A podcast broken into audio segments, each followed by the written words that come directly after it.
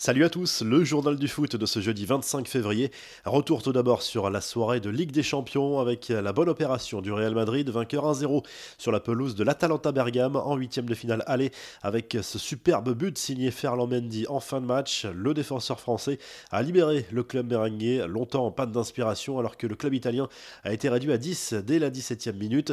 Le milieu suisse Remo Freuler a reçu un carton rouge assez sévère pour une faute sur Ferland Mendy à l'entrée de la surface. Dans l'autre match de la soirée, Manchester City n'a pas tremblé et poursuit son impressionnante série de victoires. La 19e, mercredi soir, toute compétition confondue, les Citizens sont dominés le Borussia Mönchengladbach 2-0 grâce à des buts signés Bernardo Silva et Gabriel Jesus. Match retour dans trois semaines. Ce jeudi soir, place à l'Europa League avec un seul club français encore engagé. Les 16e de finale retour. Le LOSC va devoir renverser une situation compliquée sur la pelouse de l'Ajax Amsterdam après une défaite malheureuse de Buzyn la semaine dernière. Les Lillois peuvent y croire malgré tout. Coup d'envoi à 18h55 à la Johan Cruyff Arena. Naples a deux buts de retard à remonter contre Grenade. Arsenal défie Benfica. Les deux équipes avaient fait match nul un partout à l'aller. La Roma reçoit Braga. L'AC Milan accueille l'Étoile Rouge de Belgrade. Manchester United est déjà quasiment qualifié après son succès 4 à 0 face à la Real Sociedad à l'aller. Tottenham est le premier qualifié pour les huitièmes de finale. Les dernières confidences de Leonardo sur l'avenir des stars du PSG. Lors d'un entretien accordé à France Bleu, le directeur sportif parisien s'est montré très optimiste pour la prolongation de Kylian Mbappé, actuellement lié au club jusqu'en 2022. Les choses devraient s'accélérer dans les prochaines semaines. Par rapport au contrat, ça fait longtemps qu'on parle. On avance principalement sur le fait d'être clair par rapport à notre position. On va arriver au moment où il faudra prendre une position et une décision. On se rapproche de ce moment.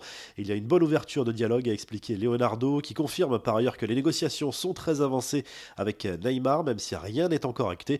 Le dirigeant parisien a confirmé par ailleurs sa volonté de prolonger également Di Maria et Bernat. Les infos en bref, selon une étude publiée par KPM Football Benchmark, Kylian Mbappé est bel et bien le joueur avec la plus grosse cote sur le marché des transferts. L'attaquant du PSG, estimé ici à 185 millions d'euros, devance dans ce classement l'attaquant de Tottenham, Harry Kane et Raheem Sterling, l'ailier de Manchester City, tous deux estimés à 125 millions d'euros. Suivent ensuite Jadon Sancho, Neymar, Mohamed Salah, Marcus Rashford, Kevin De Bruyne, Trent Alexander-Arnold, Sadio Mané et Erling Haaland. 12 condamnations et 2 relax. Le tribunal correctionnel de Marseille a rendu son jugement concernant les 14 prévenus qui comparaissaient pour les incidents survenus le 30 janvier dernier à la commanderie. 11 personnes ont été condamnées à de la prison avec sursis et un autre a écopé d'une peine de prison ferme. Les deux autres ont été relaxés dans cette affaire.